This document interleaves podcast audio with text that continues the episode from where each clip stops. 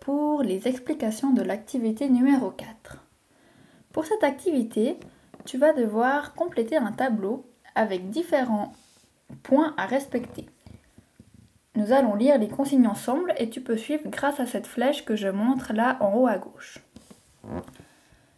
Donc, la première consigne, c'est que pendant deux semaines, tu vas devoir compléter ce tableau suivant. Je vais t'expliquer tout ce que tu vas devoir faire.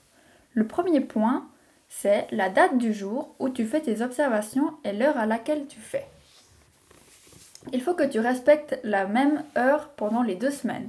C'est-à-dire que si tu choisis de faire ce tableau à 13h, il faut que tu fasses les 14 autres jours à 13h. Une fois que tu auras mis la date du jour et l'heure, tu vas devoir passer à la température. Tu vas devoir voir à quelle température il fait dehors. Tu peux utiliser un thermomètre ou regarder sur Internet avec l'aide de tes parents.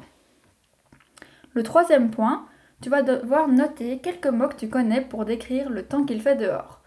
Par exemple, la force approximative du vent, la quantité de nuages, le soleil, la pluie, la neige, la grêle, le brouillard, la couleur du ciel, s'il y a des éclairs, du tonnerre, si tu fais le matin, il peut y avoir du gel, etc. À toi de dire ce que tu vois depuis un endroit précis.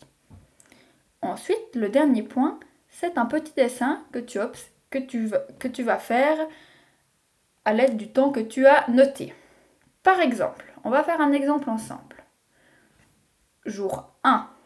Donc aujourd'hui, nous sommes le 1er mai 2020 et il est 11 heures.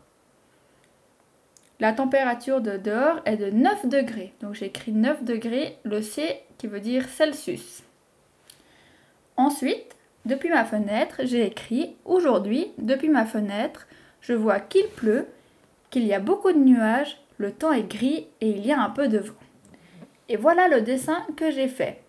Donc on peut voir qu'il y a de la pluie, qu'il y a un petit peu de vent et qu'il y a beaucoup de nuages et que le ciel est tout gris.